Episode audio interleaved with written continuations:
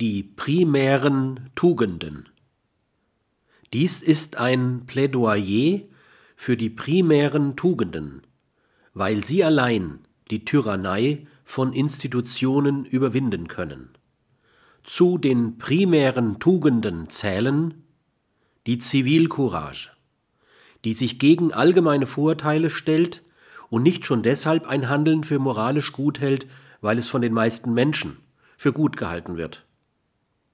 Der Mut zum Ungehorsam gegen Gebote und Verbote der exogenen oder endogenen Moral, wenn sie dem sittlichen Gewissensurteil nicht entsprechen.